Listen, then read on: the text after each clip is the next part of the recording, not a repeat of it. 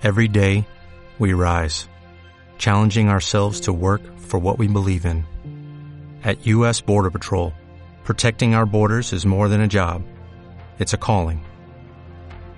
Agents answer the call, working together to keep our country and communities safe. If you're ready for a new mission, join U.S. Border Patrol and go beyond. Learn more at cbp.gov/careers. La Red Cooperativa de Medios de Comunicación Comunitarios de Santander Resander y esta emisora presentan Así suena la paz en los territorios, una iniciativa que promueve el diálogo ciudadano para la construcción de una cultura de paz y convivencia, con el apoyo de la Unión Europea.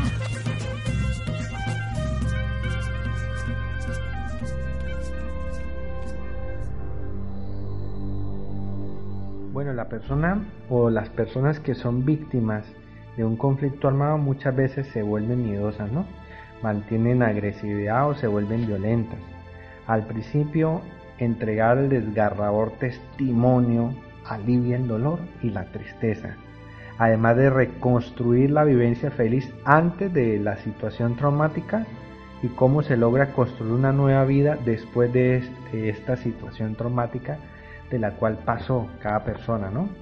Pasamos también por la etapa de la madurez durante el testimonio, el cual se muestra relacionado con perdonarse a sí mismo por la ocurrencia de la violencia, ya que se busca el perdón de sí mismo, ¿no? Vuelvo otra vez y redundo en ese, en ese pedazo, pues nunca ha sido la víctima el culpable de las situaciones antisociales que realiza el victimario.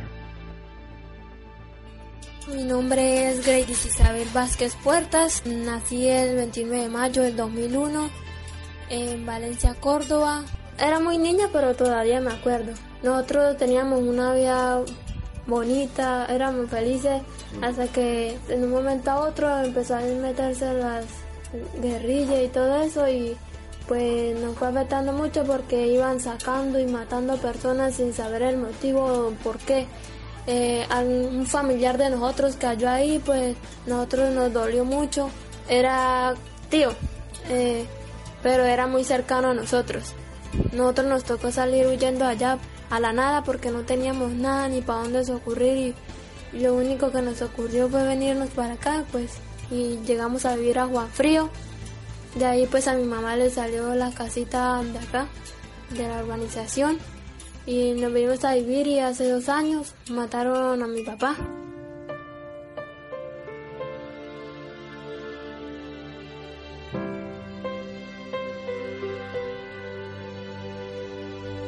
Participar en el desarrollo de este proyecto aquí en el municipio nos permitió compartir y encontrar una cantidad de jóvenes con situaciones que para cualquier ser humano se hace difícil de asimilar y sobrellevar. Desde el colectivo central de Contemos en Paz, conformado por Johnny Rojas, Yusmari Castro y Miguel Silva, siempre tuvimos el cuidado y nunca la intención de revictimizar a esta población. Antes fue muy agradable encontrar en ellos una cantidad de cualidades y aptitudes que puestas en el ejercicio de la radio se convierten en una herramienta poderosa para generar espacios de paz y convivencia en nuestro municipio. No hay otro camino que la paz. La paz es el camino. Así suena La Paz en los Territorios, un espacio para que conversemos sobre los temas de nuestro municipio en clave de paz y convivencia, una producción realizada en el marco del proyecto Radios Comunitarias para la Paz y la Convivencia de la Red Cooperativa de Medios de Comunicación Comunitarios de Santander, Resander, con el apoyo de la Unión Europea. Yo no sé, pero yo creo que en mi mente se ha borrado todo eso de allá de Saravena porque muy poco he recordado. Yo creo que por lo que vivimos, tal vez. Eh, a veces en las noches habían como enfrentamientos y, y pasaban por el lado de nuestra casa, por la casa, balas, así, y pues era un peligro obviamente para nosotros. Bueno, nosotros nos vinimos por amenazas hacia nuestra familia eh, empezaron a amenazar a mi tío y nos tuvimos que venir todos porque también mi papi, él en un momento trabajó pintando carros hacia la, a la policía y entonces pues también al chamo con el que mi papi trabajó lo mataron, entonces también corría riesgo de que le hicieran lo mismo a papá.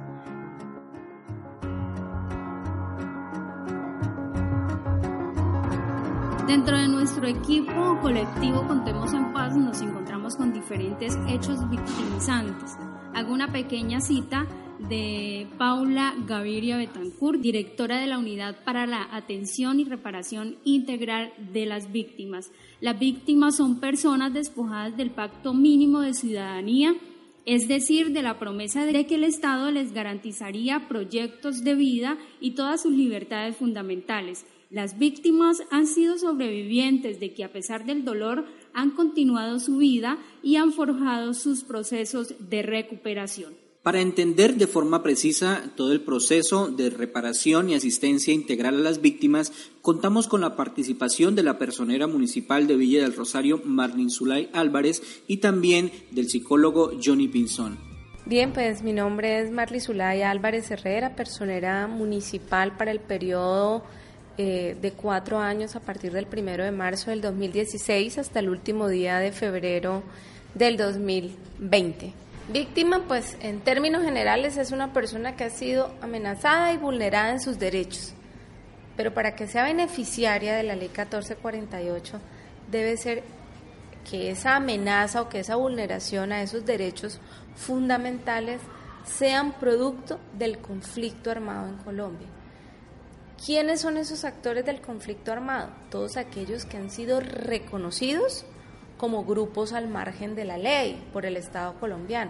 En su momento lo fue la FARC, ya hoy no lo es, el ELN, el EPL, el Clan del Golfo eh, y todos estos grupos, las Águilas Negras, ¿sí? Ellos. Y el victimario es una persona que hace un daño o perjudica a otra, causándole muchas veces problemas irreparables, ¿no?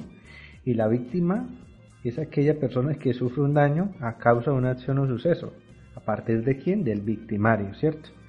Algunos organismos internacionales de salud, como la Organización Mundial de la Salud, la consideran un proceso o condición eh, por el cual un individuo o grupo social viola la integridad física, psicológica o social de otra persona.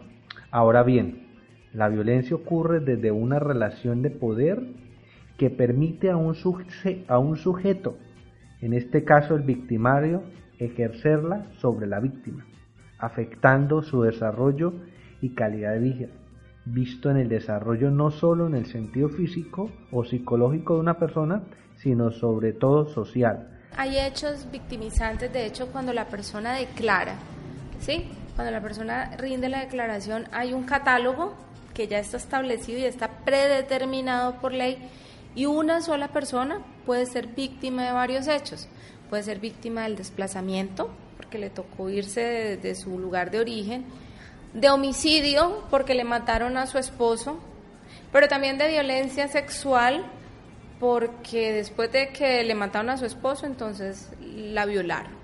¿sí? Entonces observen ustedes que una misma persona puede eh, ser eh, o puede tener o puede cargar más bien con varios hechos victimizantes.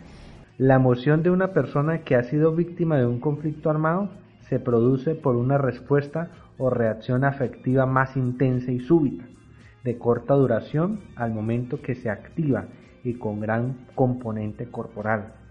Lo que quiere decir que, por ejemplo, en las mujeres la menstruación puede durar más tiempo o por el contrario existen hemorragias cada vez que le llega el periodo. Ahora bien, no todas o no todos los casos se pueden generalizar, ¿no? ya que en cada una de las experiencias son totalmente diferentes. La segunda es, es que como emociones como el miedo ante cualquier evento nuevo, por ejemplo, escuchar disparos, la ira por sí mismo, ¿no? El autoculparse por no haber enfrentado al victimario y desde luego las preguntas del por qué se le sucedieron o sucedieron este tipo de eventos, ¿no? y, la, y el autorreproche por la pérdida de un ser querido. Contemos la paz todos juntos como hermanos, entre colombianos y venezolanos, aquí en este pueblo rosariense. Le invito a toda la gente a que piense a través de los momentos, dificultades y que este mundo hay tantas rivalidades. Pues lo importante es luchar por la paz, transmitir el amor y buscar mucho más en las comunidades y los barrios. Es necesario tener la conciencia en Villa del Rosario para que no haya más sicarios ni actos de violencia y poder sembrar en toda la audiencia algo de conciencia. Bueno, Villa del Rosario es un municipio receptor. Nosotros sobre todo recibimos víctimas más que, en mayor proporción recibimos que, expulsar, no expulsamos tanto. ¿sí? Sin embargo, no hacemos parte de una de estas zonas eh, veredales que fueron denominadas así, que aquí en el, en el Departamento Norte de Santander tenemos el Catatumbo. Sin embargo, lo que sí tenemos en nuestro municipio es un sujeto de reparación colectiva, es en eh, Juan Frío. Los habitantes eh, de Juan Frío, ellos se constituyeron, sabemos la historia eh, tan difícil que tuvo que vivir esta comunidad, que allí estaban los hornos crematorios, que allí llevaban a, a, a justiciar, por llamar de alguna manera, eh, a todas estas personas por estos grupos irregulares en su momento. Bueno, también hay que incluir que debemos entonces, para comprender correctamente las características o bien los síntomas de una persona víctima de un conflicto armado, nos resalta el Manual de Diagnóstico de Enfermedades Mentales, el DSM, al cual señala el trastorno por estrés postraumático, donde aparecen síntomas que siguen a la exposición a un acontecimiento estresante y extremadamente traumático, y donde la persona se ve envuelta en hechos que representan un peligro real para su vida o cualquier otra amenaza para su integridad física, donde el individuo es testigo de un acontecimiento donde se producen muertes, heridos o existe una amenaza para la vida de otras personas. La persona eh, ha estado también expuesta a un acontecimiento traumático en el que han experimentado, presenciado o le han explicado uno o más acontecimientos característicos por muertes violentas. Esto no supone una receta de cocina, porque sí, para nada, que hay pasos, no, no existen unos pasos exactos.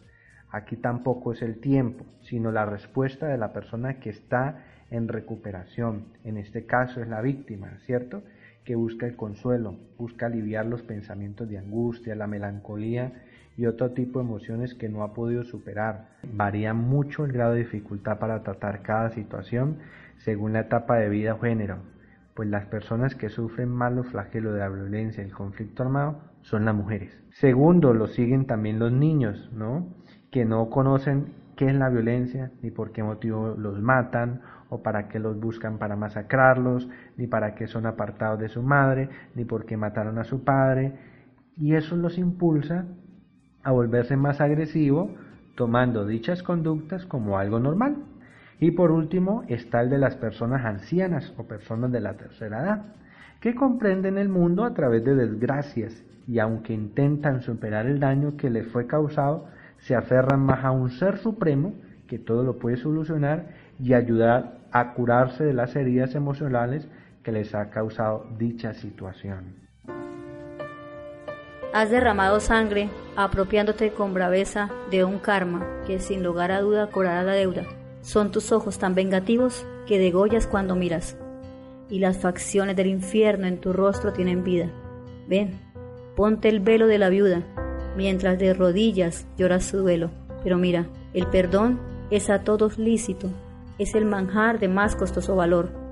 Procura pues reconciliar tu alma con ese ser omnipotente, Dios creador. Dios creador.